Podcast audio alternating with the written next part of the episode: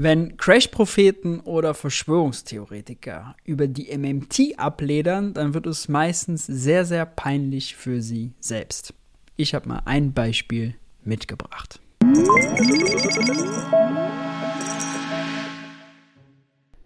Hi und herzlich willkommen bei Geld für die Welt. Ich bin Maurice und auf diesem Kanal dreht sich alles um die Frage, wie geht progressive Wirtschaftspolitik?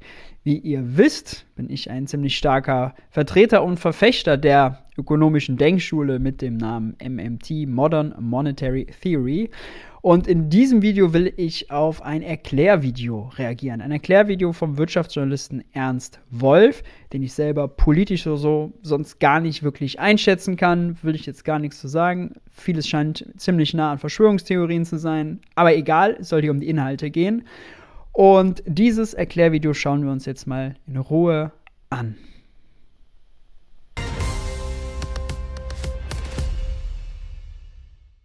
Mein Thema diesmal die Modern Monetary Theory.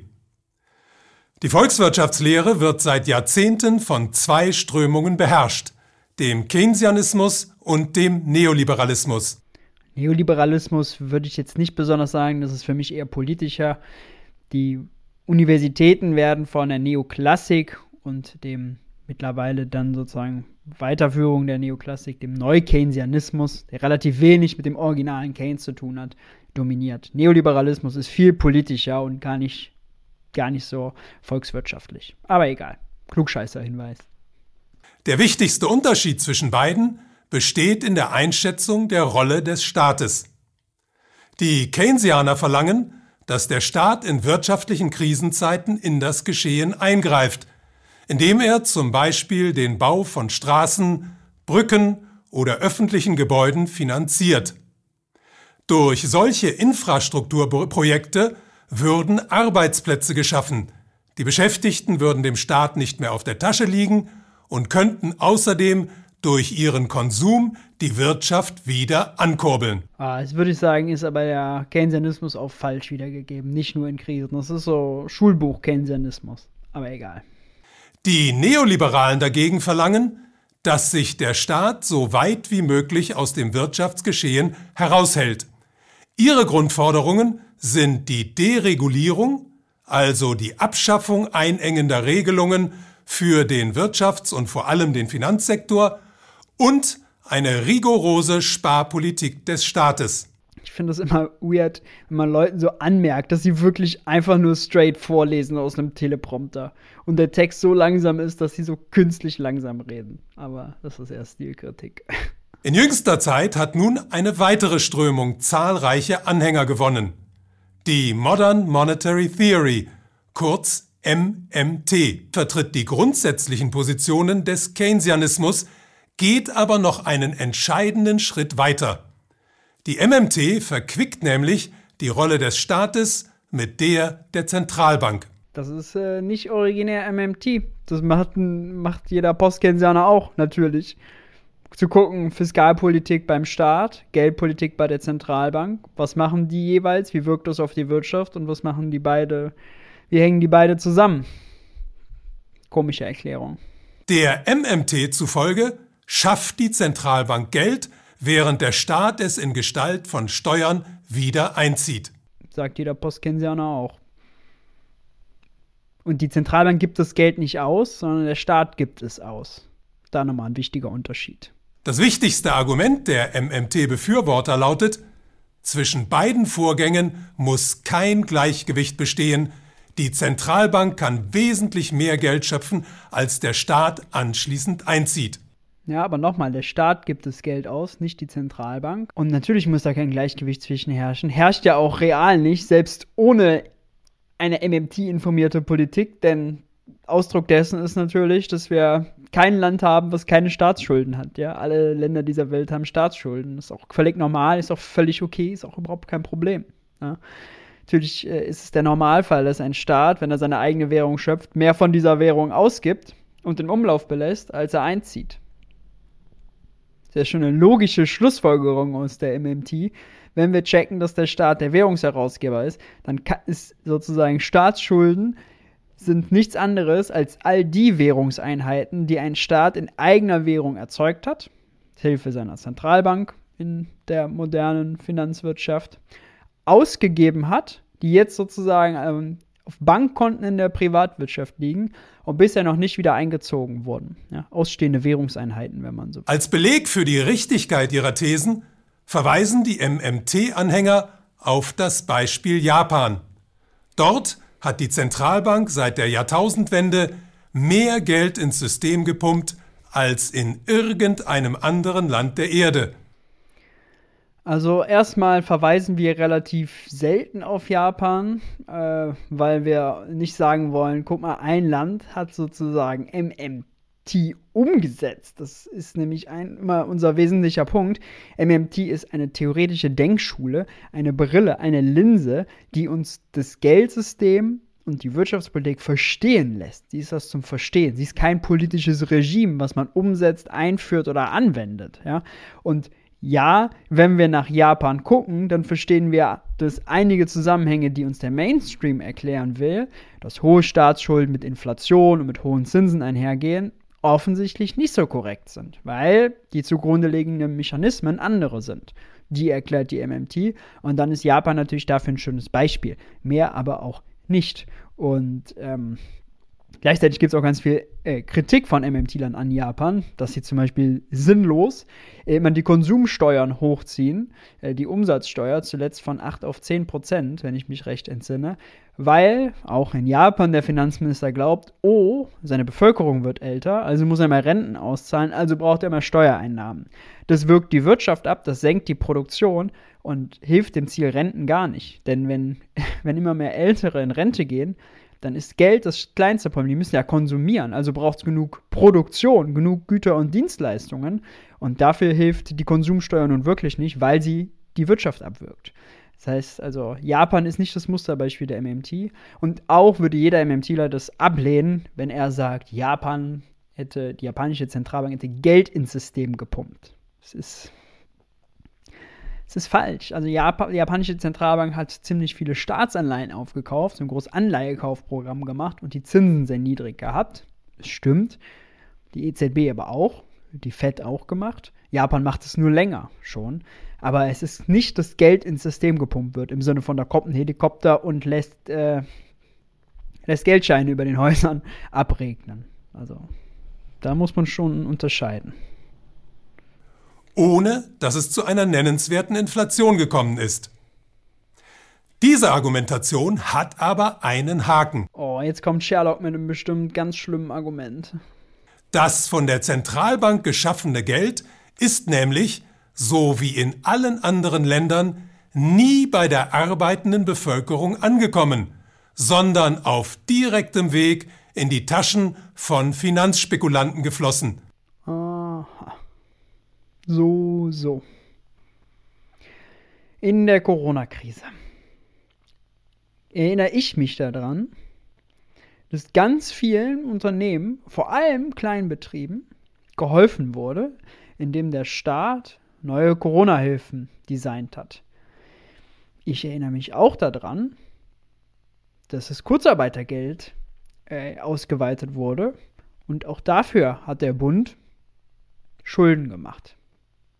Das sind Geld, was direkt in sozusagen die Wirtschaft, Realwirtschaft geflossen ist, natürlich Arbeitsplätze erhalten hat und Löhne kompensiert hat. Das ist pure Verschwörungstheorie, was er hier sagt. Das ist pure Verschwörungstheorie. Das ist Quatsch. Das ist wirklich Quatsch. Das ist auch für Japan außerdem Quatsch. Und die haben es nicht in die Realwirtschaft gesteckt, sondern in die Anleihen die Aktien und die Immobilienmärkte. Und an denen. Ich glaube, ich weiß, glaub ich, warum er das sagt. Er versteht das Geldsystem nicht und er glaubt, er glaubt, wenn die Zentralbank Staatsanleihen aufkauft im großen Stil und damit natürlich den Preis der Staatsanleihen treibt, dann wäre das sozusagen, würde sie die Reichen reicher machen, die Reichen, weil die Reichen eben tendenziell häufiger auch schon mal Staatsanleihen halten. Ja? Und weil natürlich, wenn die Staatsanleihen im Preis steigen, das auch Auswirkungen als Referenz für die Aktien hat. Ja, das ist, glaube ich, sein Argument. Das ist das, was er, was er da sieht. Da wird Geld erzeugt und damit werden die Anleihen der Reichen äh, in die Höhe getrieben im Preis. Das ist es wahrscheinlich. Ist aber Ist aber völlig falsch. Die Zentralbank kauft die Anleihen ja nicht zum Spaß. Und die Niedrigzinsen, die Nullzinsen, haben es den Reichen sogar schwerer gemacht, noch reicher zu werden. Vorher haben sie risikolos Zinsen bekommen, heute nicht mehr. Realzins ist negativ. Die können die Kohle nicht mehr nur einfach liegen lassen, sondern die müssen ins Risiko rein. Müssen irgendwelche Aktien kaufen oder so oder irgendwelche Immobilien.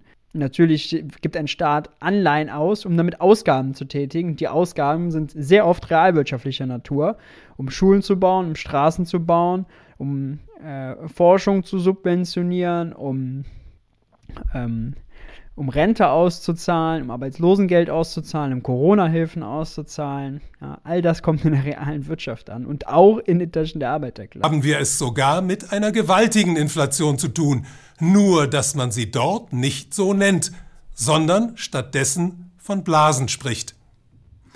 Außerdem lässt die MMT die historische Situation, in der wir uns zurzeit befinden, völlig außer Acht. Bei sowas würde ich immer gerne die Frage stellen, Herr Wolf, sagen Sie uns doch mal, was Sie gelesen haben. Das ist dann immer aufschlussreich. Wir haben es nämlich seit dem beinahe Zusammenbruch des globalen Finanzsystems 2007, 2008 an den Finanzmärkten aufgrund der Geldinjektionen und der Zinssenkungen der Zentralbanken mit einem künstlich erzeugten Dauerboom zu tun, der nicht ohne Folgen geblieben ist. Was meint er jetzt mit Dauerboom? Meint er, dass die Aktienkurse heute höher stehen als damals? Dass Häuserpreise heute höher sind als damals? Okay.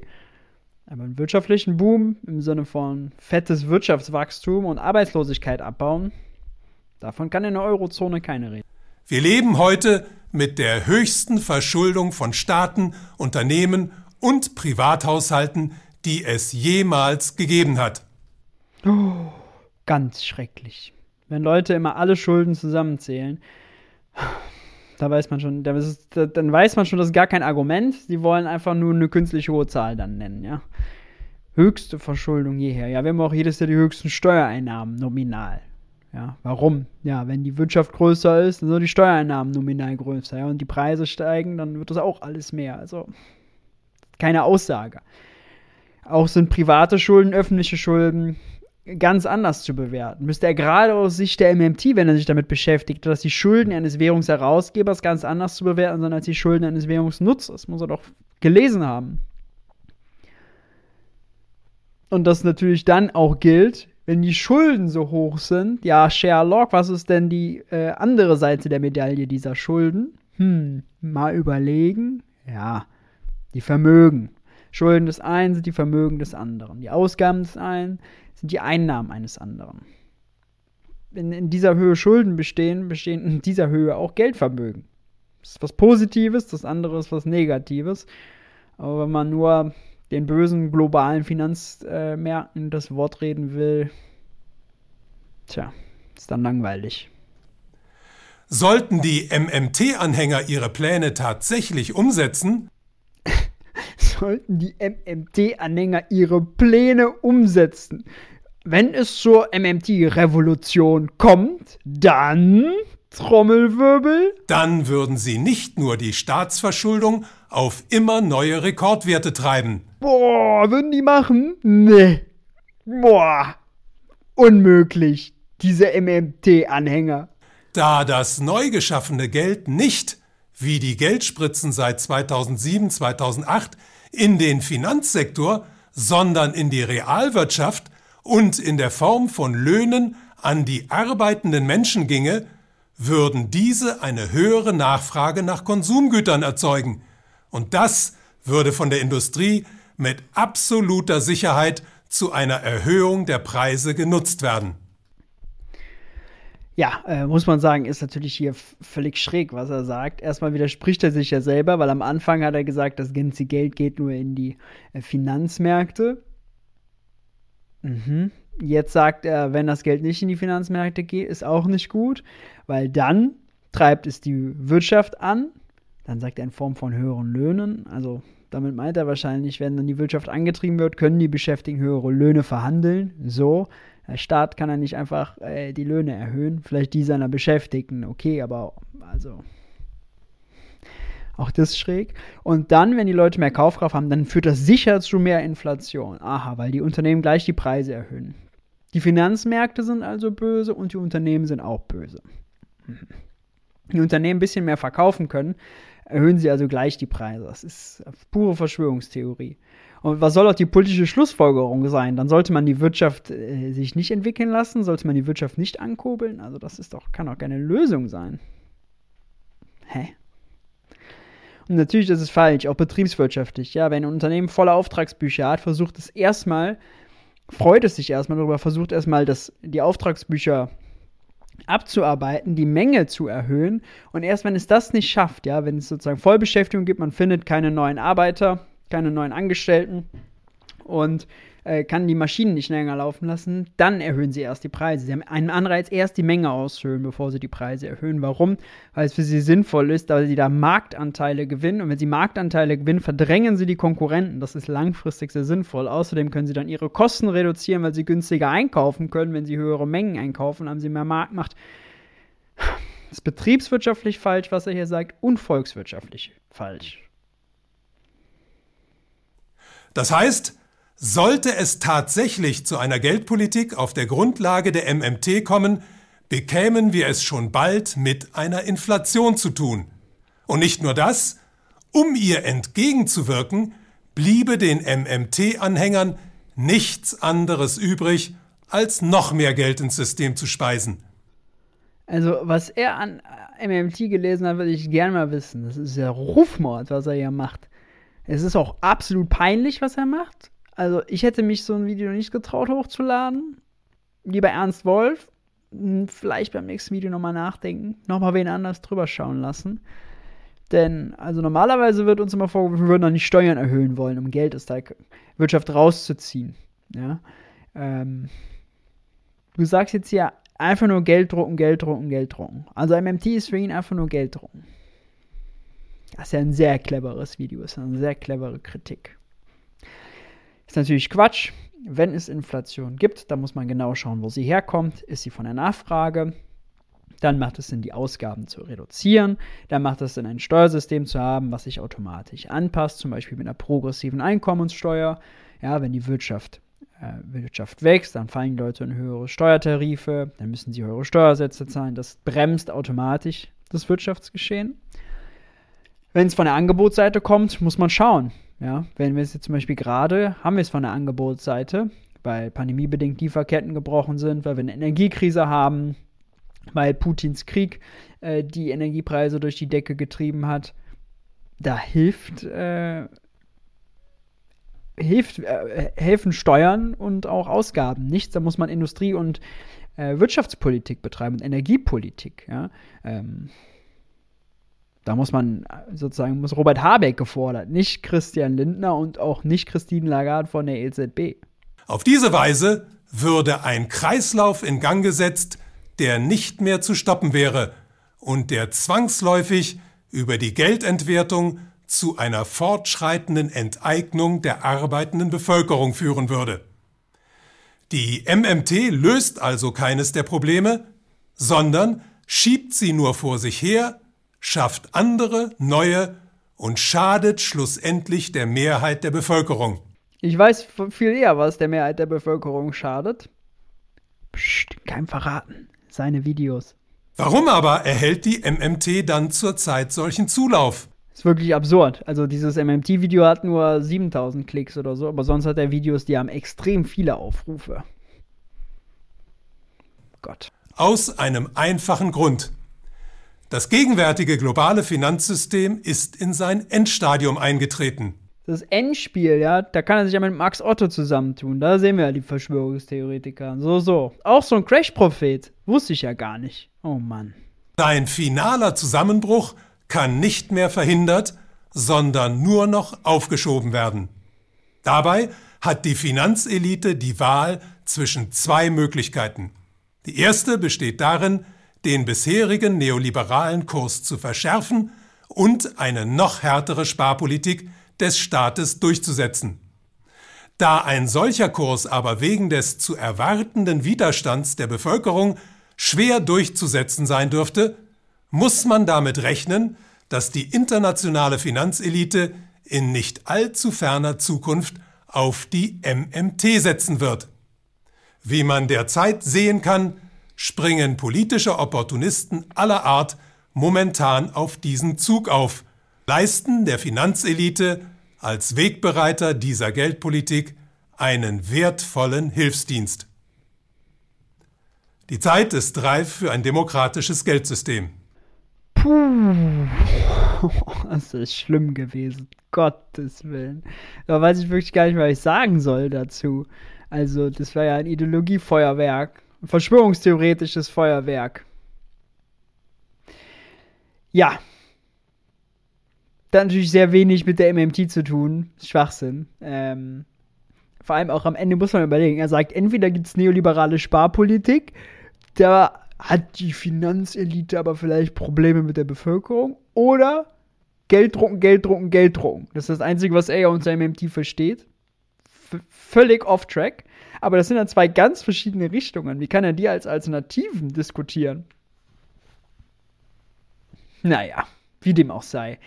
Ein Video, was man nicht geguckt haben muss, oder was es, wenn dann, äh, höchstens sich lohnt, mit einem Daumen runter da nochmal zu bewerten oder so. Also es ist ja wirklich Wahnsinn.